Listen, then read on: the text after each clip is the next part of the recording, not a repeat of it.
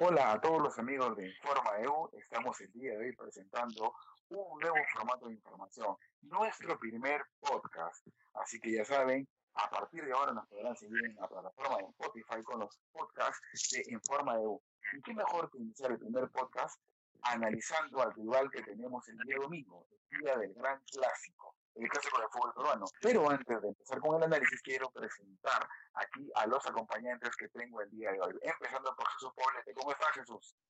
¿Qué tal, Julio? ¿Cómo estás? Eh, un saludo a todos. Eh, iniciando, como dices, con el podcast, con, eh, con, este nuevo formato, este nuevo contenido, para hablar más que nada sobre el clásico rival y, y, que poco a poco iremos profundizando, ¿no? Así es, Jesús. Muchas gracias. Rápidamente también quiero presentar a otro de nuestros acompañantes, el gran Jesús, a Andrés Castrejón. ¿Cómo estás, Andrés? ¿Qué tal, Julio? No me confundas, por favor. Un saludo a, a Jesús. Es la emoción del primer podcast. un saludo a Takeshi que, que, se, que se, une a, a, esta idea y un saludo también a, a, su productor y a toda la, y a toda la gente que nos acompaña en, en esta nueva locura. Estamos ya en todos lados y para hablar de, de lo que va a ser el clásico y el partido de, del jueves, ¿no? Entre Alianza y Nacional que, que otra vez se, se estrella Alianza contra un juego que, que, no, que no funciona y una, derrota, una derrota más, ¿no? Ya, ya comentaremos sobre eso. Así es, Andrés.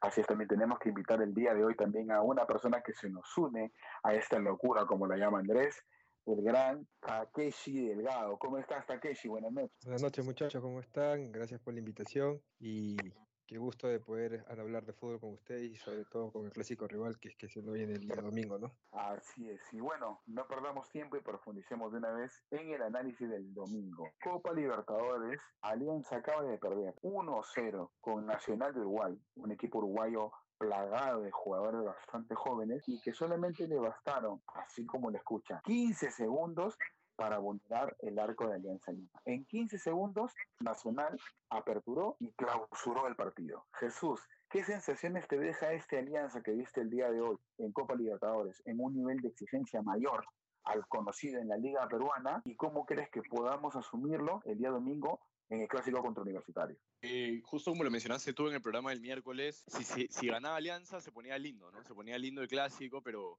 pero ahora viene golpeado, viene golpeado, viene, viene de perder, viene de perder feo, porque me imagino que sus expectativas después de un partido contra Muni en el que todo le sale favorable y, y le sale bien esa jugada de otro partido de, de Arrué, que cuando supuestamente Muni lo tenía controlado, ahora perderlo me, me, imagino que no, que no estaba en sus planes, de hecho, sobre todo ante un Nacional que no venía con sus mejores figuras, ¿no? que no venía eh, en el papel, parecía ser quizás un poco favorable para Alianza el partido, pero como dicen, ¿no? en, en 11 segundos, 15 segundos máximo, eh, se lo come prácticamente el resultado y, Alianza con, más plantel que equipo no puede, no puede finalmente llevarse la victoria y, termina, termina un partido que, que como, como dije al principio, que en el papel resultaba favorable, pero lo termina perdiendo y, se, y se van acabando las, las esperanzas, ¿no? Para, para el cuando técnico, quién sabe, y, y, y, bueno, eso, esa es mi idea, ¿no? Esa es mi idea. Eh, para mí, como, como lo dije, eh, me parece que, que, en el papel era favorable, que,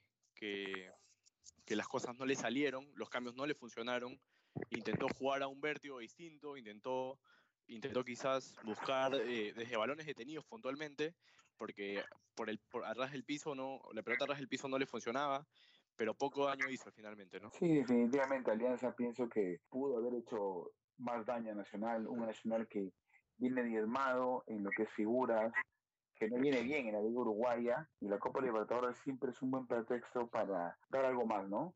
Eh, yo vi una Alianza particularmente bastante apurado, que no es lo mismo que rápido, por el momento pasado de revoluciones y motivo de eso es que nunca pudo vulnerar el cerrojo defensivo de Nacional, a pesar de que tuvo algunas jugadas puntuales, gran partido del Chico Mora, que se sumaba al ataque, no llega, no llega a completar una buena jornada. Pero cara a lo que nos podría hacer Alianza, ya hablando puntualmente, lo que hemos visto de Alianza, eh, Andrés, ¿tú qué piensas que la, U, eh, que, que la U pueda sacar provecho en las falencias que Alianza ha dejado bastante, bastante claras el día de hoy. ¿Cómo crees que la U puede aprovechar eso? Primero tienen que sacar provecho del, del, mal momento que viene Alianza futbolísticamente y anímicamente, ¿no? Hoy, hoy en Alianza anda todo mal. Primero desde la, de la derrota, porque no solamente es la derrota resultado, es la derrota en el juego, es la derrota en las expectativas, es la derrota de cómo Deza se va en la cancha, Deza se va del estadio, también creo que influye.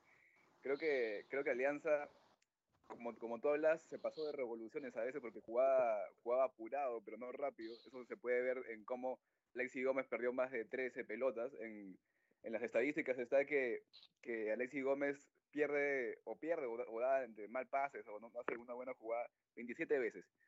27 veces en que Alexi Gómez no, no, está, no, está conectado con la jugada, aparte de que el equipo, el equipo no, viene, no venía bien, porque si un equipo de Bengochea que no tiene mucho juego, no, no ha podido construir ni este año ni años anteriores un buen juego, le haces un gol a los primeros 20 segundos y tiene que, tiene que ir a buscar el partido, se le complica todo mucho más, ¿no?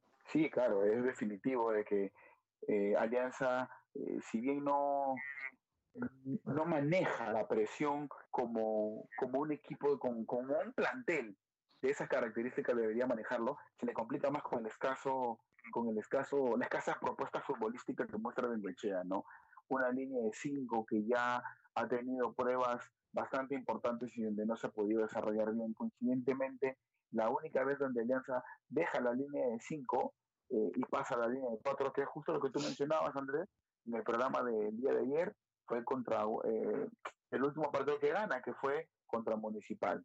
Eh, Takeshi, esta cosita perdón, ¿de, ¿ibas a decir algo, Andrés? No, no, sí, de, de, lo que te decía, línea de cuatro, Alianza termina con esa línea de cuatro porque ve que la línea de cinco no le está funcionando, que el equipo no le está funcionando, y ya intenta con cuatro, con, con, con, con Asco pegado a Bayón, y cambia todo, ¿no? Sí, cambia todo, cambia todo. Pero acá también hay que ver un tema, un tema importante, que es el tema que justo estaba eh, comentando Jesús al inicio del programa, la velocidad que tiene Alianza. Alianza es un equipo bastante veloz, que no es lo mismo que preciso, pero sí bastante veloz. Y una de las cosas que Universitario de Deportes es la, la, lentitud en su volante. Puntualmente hablando del el cuestionado momento de Rafael Guardera. ¿cómo crees tú que no pueda de alguna manera contrarrestar la velocidad que tiene Alianza eh, de cara al clásico para el día domingo. ¿Cómo crees que podamos contrarrestar eso? Yo veo, yo veo y noto que Alianza es veloz no verticalmente, sino es veloz horizontalmente. Alianza no, no puede conectar tres, cuatro pases seguidos por la misma por la misma desesperación de la que hablaban ustedes al inicio del juego una cosa es ser rápido, como lo dicen, y otra cosa es ser apurado. Una cosa es ser lento, otra cosa es ser paciente. Y en este caso, Alianza no tiene la, esa, ninguna de esas dos cosas. Yo creo que nosotros podemos contrarrestar mucho y ganar ese medio campo porque lo que he notado en estas últimas fechas de Alianza es el desorden que muestra Asquez. Por ejemplo, Asquez es el jugador que jugaría en la primera línea de volantes con Bayón, se supone, pero en su desesperación, ímpetu y como él se sabe y siente que, que tiene gol, siempre va hacia adelante. Entonces normalmente a Asquez en alguna jugada de ataque de Alianza, en jugada de disposición de Alianza, lo encuentras a Asquez pisando el área. Y ese espacio, ese, ese, ese vacío que deja Asquez en el medio sector, yo creo que puede ser utilizado por, por un Millán, si es que está, si es que está exacto, está fino con el balón, o por ahí por un desprendimiento de, Barreto o Borderas a quien le toque jugar, o Barco, en su momento ya el profe sabrá quién coloque en ese medio sector el, para esta fecha del domingo, ¿no? Sí, es bastante cierto eso también, porque Alianza si bien tiene velocidad, no tiene precisión, entonces por ahí pueden estar más propensos al error, a, la poca precisión que tienen en sus pases. Alianza, sí, Alianza es bastante impreciso. Claro, claro, y, y, esa imprecisión puede llevarle a perder balones importantes que podrían ser contras para nosotros. Yo, en un concepto bastante personal, eh, preferiría que el profesor opte por Barreto, en el caso de que no arranque Guardera. En el caso de que no arranque, yo preferiría Barreto porque creo que necesitamos más un mixto, de que al estar de locales necesitamos eh, copar la volante con mayor, este, con mayor precisión sobre el todo y con buen trato de balón. Y eso es lo que, en lo que supera Barreto a Barco en estos momentos. Ahora, Barco ha aprendido bastante a, administrar el balón, está soltando mejor la pelota y sin decir está tapando mejor los espacios que deja. Ahora, el bloque defensivo de Alianza el día de hoy, eh, si bien reciben un gol muy rápido, no tuvieron tiempo de acomodarse, pero creo que ahí va a ser un bonito duelo para Jonathan Dos Santos jugar entre los dos centrales.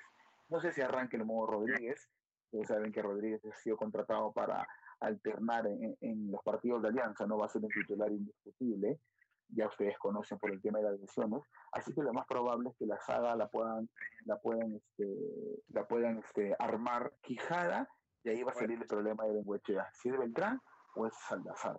En este caso, Jonathan Dos Santos va a tener que jugar en medio de los dos.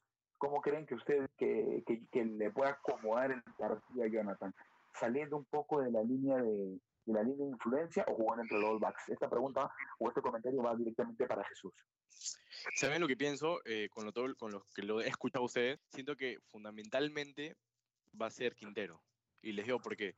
Porque en la línea de 5 que hoy día planteó Alianza, el más desordenado de la línea de 5 para mí fue Alexi Gómez. Como le dijo Andrés, perdió más de 13 balones. 27 por lo tanto, estadísticas. pero por lo tanto, por lo tanto eso, eso me lleva a decir de que por ese lado podemos cargar el juego, porque Alexi Gómez nunca lo tomaría Quintero, en todo caso Quintero vaya por ese lado. Porque Quintero va a ser el, en teoría, eh, lo que nosotros tenemos en cuenta es que va a ser tomado por ese lado, y Quintero, el que va a estar preocupado por Quintero va a ser Quijada. Entonces tenemos un espacio libre para que quizás pueda aprovechar también Dos Santos, ¿no? Porque al ser tan desordenado como les explico, porque hoy día yo me enfoqué bastante en el juego de Alianza, sobre todo en Alexi Gómez, que se pase a revoluciones y ha perdido todas las pelotas que tuvo. Todas, y siempre generó faltas, siempre llegó tarde, siempre cuando lo incomodas a él, siendo que pisa el palito y, y hasta, hasta podemos conseguir una tarjeta, podemos robar un tiro libre. Hoy día Alianza, lo único que, por lo que se preocupó más que por el juego, fue más por también tener balones, o sea, balones parados, ¿no? Para poder hacer daño. Porque sabían de que creando las jugadas, o sea, hay mucha, hay mucha imprecisión, como ustedes dicen, porque a ellos lo que más les cuesta es la velocidad en precisión. Bueno, creo que es lo más difícil en el fútbol, pero ellos han estado carentes de, de, todo eso y creo que para mí por ese lado va a ser fundamental para poder hacerles daño. Puntualmente por el lado de Gómez, o sea, el lado derecho de Alianza. Exacto, exacto, tal cual. Derecho, para derecho de nuestro ataque, claro. Sí, porque, porque, porque Mora se mostró muy, muy atento y muy correcto en la marca y cuando subió, tuvo, fue mucho más criterioso que Gómez, para mí. Sí, Holding Mora creo que es uno de los de las figuras de este nuevo Alianza, un jugador con mucha calidad y con la pelota y sobre todo con mucho criterio para pasar. Aún está faltando la decisión en los últimos minutos. Espero que no lo encuentre el domingo, pero ahí va a tener un buen duelo con, con Santillán. Ahora, eh, otra cosa que estábamos hablando que nos generaba preocupación era cuál va a ser el, el extranjero que va a tener que, que, prescindir el profesor Gregorio Pérez, porque Alonso vuelve de todas maneras, entonces va a tener ahí que ver entre Millán, Ruti, Dos Santos Quintero. Uno de ellos no arranca. Ayer en, el programa todas las fichas se lo dieron a Millán, que Millán no arranca. A mí en la personal pienso que Millán tiene que arrancar el partido, pero este, me gustaría conocer también la opinión de Takeshi. ¿Cuál crees tú que debe ser el jugador que deba prescindir el profesor Gregorio Pérez eh, cuando se pare el equipo titular que inicia las acciones contra el Alianza Lima. Yo, bueno, con, no caer en, el, en, la falta de respeto, pero yo sentaría a Alonso. Y les explico por qué. Augusto, hace un rato conversábamos de, que Ascuez era el jugador que se desprendía de la media, de la primera línea volante de Alianza. Entonces, yo pondría en la, en la primera línea volante de la U, jugaría de manera arriesgada con Barreto y con Millán o de repente con Alfa Gemi y Millán. Pero tiene que haber un jugador que destruye y tiene que haber un jugador que haga fútbol en esa primera línea volante de la U. Saco a, saco a Alonso de la, de la, de la, de la saga central, coloco a dos Santos dentro, entre los dos centrales y jugaría con una línea de tres delante de la primera línea para ganar los segundos balones. Para ganar los segundos balones que Barre, que, perdón, que Dos Santos va, va, va a forzar de todas maneras chocando, friccionando ahí con los centrales. Porque Alianza, si ustedes pueden observar los juegos de Alianza, Alianza sufre en los segundos balones. Todos los balones que llegan al área de manera frontal o de manera lateral, siempre hay un segundo balón que cae en el área o cae en el frontal del área y siempre lo, lo termina ganando. De 10 balones lo gana, gana 8 el rival. Entonces, esperemos, esperemos que sea así. Yo, yo creo que, yo creo que, yo creo o creería que la U debería jugar de esa manera, siendo local, porque la U tiene que salir a buscar resultados, tiene que salir a proponer, y me parece que esa sería mi manera de plantear el juego para el fin de semana. Un jugador destructivo en la primera línea y un jugador constructivo. Pongámonos a pensar, ya para terminar un poco, que Millán es de los jugadores que más corre en la U. O sea, sus registros son de 8 o 9 kilómetros por partido. Y no creo que se sienta mucho porque Alianza no es de tener la pelota, Alianza es de lanzar la pelota, de jugar directo. Y teniendo, teniendo a Millán para ganar el segundo balón en nuestro campo, en el campo contrario, yo creo que le podemos hacer daño a Alianza.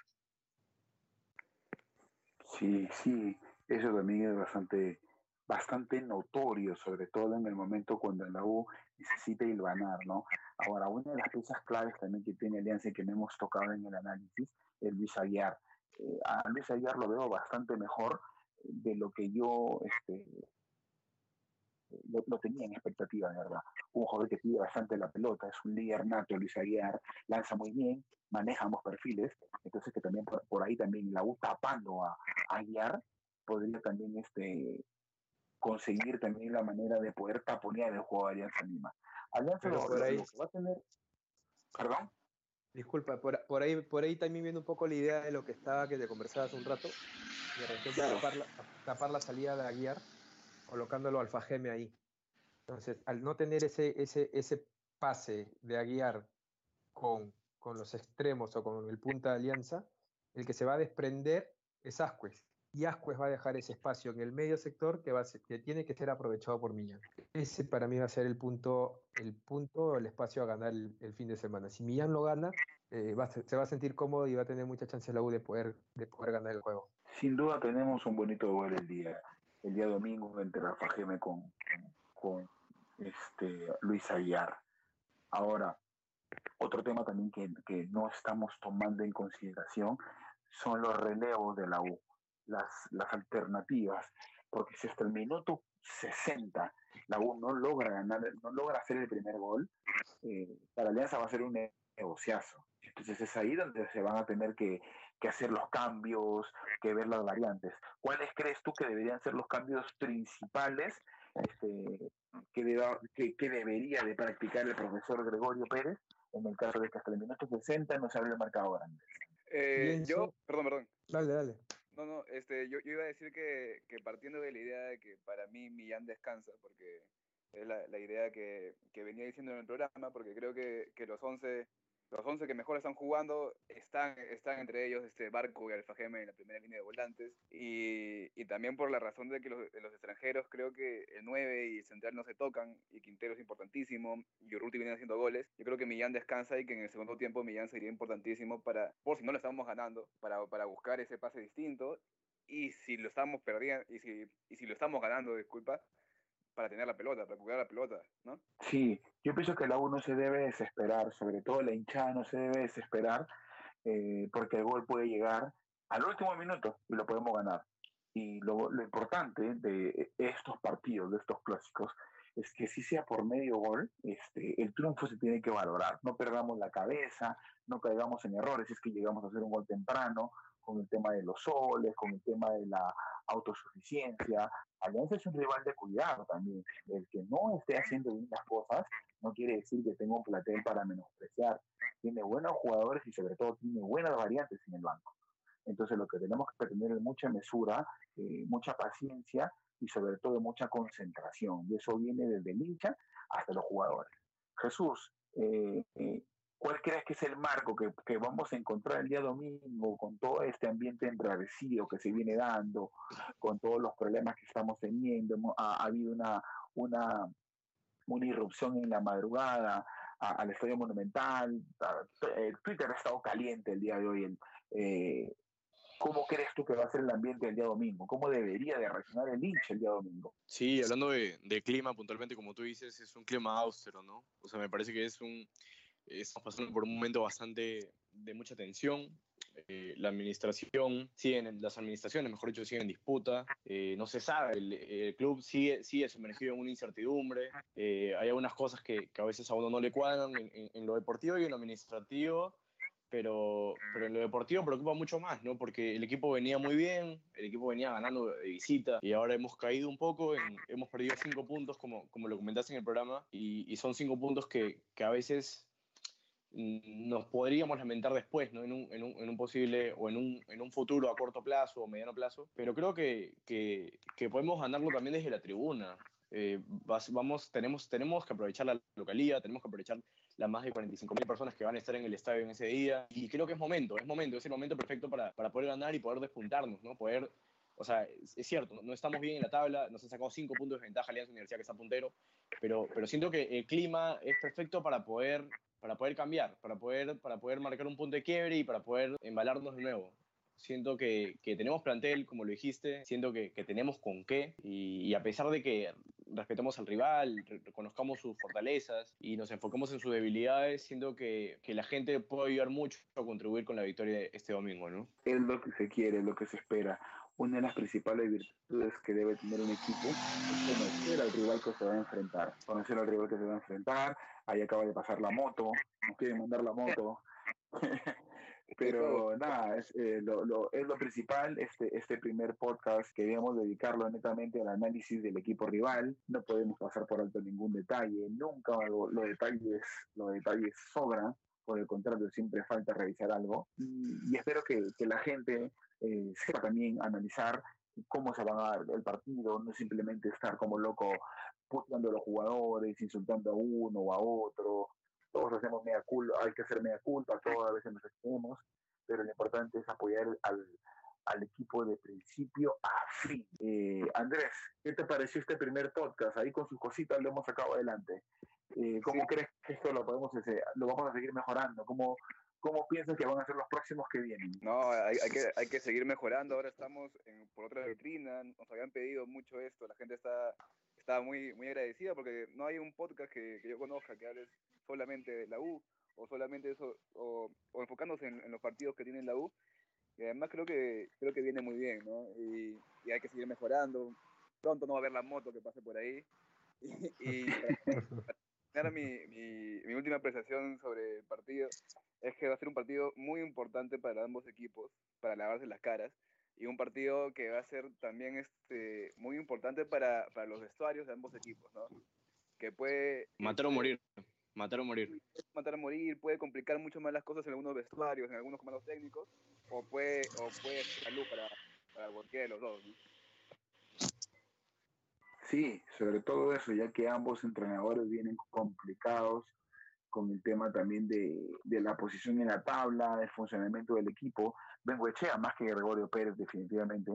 Y lo de la U que ha dejado preocupado es la última la imagen, más, eh, más en el partido contra Vallejo que contra Boys. En Vallejo sí no salió nada y contra Boys nos hicieron golpe con poco. Takeshi, ¿qué tal te sentiste el día de hoy? Bien, cómodo, cómodo. Siempre es cómodo y gratificante poder hablar de fútbol. Y nada, espero poder estar más adelante con ustedes nuevamente hablando de lo que nos apasiona, ¿no? Sí, eso es lo que se espera. Este domingo, 3 de la tarde, esperamos a toda la gente en el Monumental clásico contra Alianza Lima, Alianza viene de perder, ya hemos hecho el análisis, este podcast es el primero de los muchos que, va, que vamos a tener en, en forma de U, mucho contenido, este año se vienen cosas muy interesantes.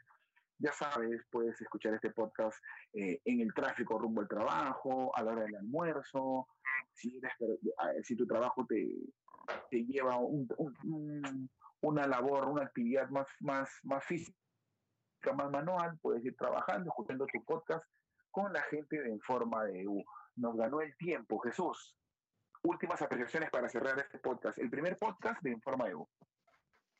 Sí, sí, más que nada, eh, aparte de agradecerle a ustedes, siento que, que si, lo, si lo ganamos este domingo, eh, es, un, es un gran indicio para poder mejorar nuestro camino en la apertura, ¿no? que tanto queremos. Eh, siento que hay con qué, como lo dije, tenemos, tenemos con qué ganarles tenemos con qué, no somos menos, no somos inferiores. Eh, ellos tienen plantel, pero nosotros también tenemos plantel para poder pelear la punta, para poder hacerles gol rápidamente. Así que es, es, un triunfo, o mejor dicho, es un partido en el que, en el que es o matar o morir, ¿no? Como, como lo dije, como lo interrumpí Andrés en, en unos momentos, es, claro. es, es, un, es, un, es, un lindo, es un lindo partido y es un lindo espectáculo y es un lindo momento para poder definir algunas cosas en el club, ¿no? Eh, y sobre todo para darle una alegría a los hinchas que, que no la están pasando bien, que, que tienen mucho, mucho temor por lo, que, por lo que pase o por lo que, o por lo que conlleve esta incertidumbre en la que vive el club día a día y, y sobre todo en estos momentos que, que, no la estamos pasando bien sobre todo. ¿no? Lamentable, lamentable lo que estamos pasando. Y sí, es, es correcto lo que dices. Andrés, tus palabras de cierre de este primer podcast. No, sí, gracias a, a todos hoy día, a los que todos, a los que nos pueden escuchar, gracias a, a Takeshi y a Miguel que se han unido a este proyecto y, y bienvenidos a la familia en forma de U. Que vengan muchos mucho podcast más y bueno, y que menos mal no hay comentarios hoy día porque si no, no acabaríamos nunca por Jesús. Así que. Sí, felizmente no hay comentarios porque si no se pone todo extasiado. Sí. Sí, este, Takeshi, tus palabras de despedida. Nada, muchachos, agradecer, agradecer por la, por la invitación. Agradecerte a ti, Julio, Jesús, a todos los muchachos ahí que hemos estado hoy día conversando de esto. Nada, y para terminar, me parece que el clásico del domingo está en un 50-50. ¿Por qué? Porque ambos equipos llegan con la, con, la, con la presión de poder ganar. Alianza porque tiene partidos picantes, se podría decir, clásico Argentina, Binacional, Venezuela, Cristal, y la U porque viene de dos partidos que no, puede, no pudo sacar el triunfo. ¿no? Así yo creo que el equipo que maneje la, mejor la ansiedad, que, que, que, maneje mejor la pelota, que encuentre los espacios, que no, que, no, que no caiga en el estrés de tratar de llegar rápidamente al gol, que esperemos que eso le suceda al rival y no a nosotros, podamos llegar al triunfo de manera, de manera rápida y tener y llegar a la tranquilidad que nos que nos dé la que nos dé que nos dé los tres puntos al final del juego no me parece que tenemos todas para ganar aparte jugamos locales el, y es muy importante que el hinchada juegue a favor, que no esté criticando y, empuje el equipo siempre para adelante. Así es, Takechi.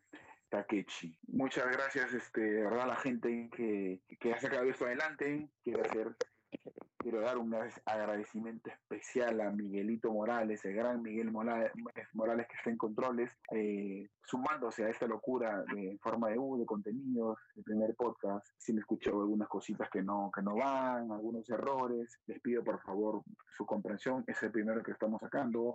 Vamos a ir mejorando el contenido, vamos a ir mejorando la calidad, el audio. Para eso están los magos de producción que se van a encargar de, todo esto. Andamos nombre de, Jesús, de Andrés, de Takeshi, de Miguel, mío. Esto es en forma de U, primer podcast, ya saben. Compártanlo, sugiéranlo. Estamos en Spotify. y muy pronto en Apple Music. Un abrazo para todos, muchachos. Nos vemos el día domingo. Eh, y quizás, quizás, cómo se ve el partido, podríamos hacer un podcast o una transmisión extraordinaria de las inmediaciones del Estadio Monumental para poder hablar, esperemos, de una victoria universitaria de deportes, la necesitamos, y de paso le damos una, ayuda, una ayudita al rival, agarrándolo de la cabecita y hundiéndolo un poco más. Deportivamente. Así es. Un abrazo para todos. Esto fue en forma de U Podcast y nos vemos hasta otra oportunidad. Un abrazo y dale U.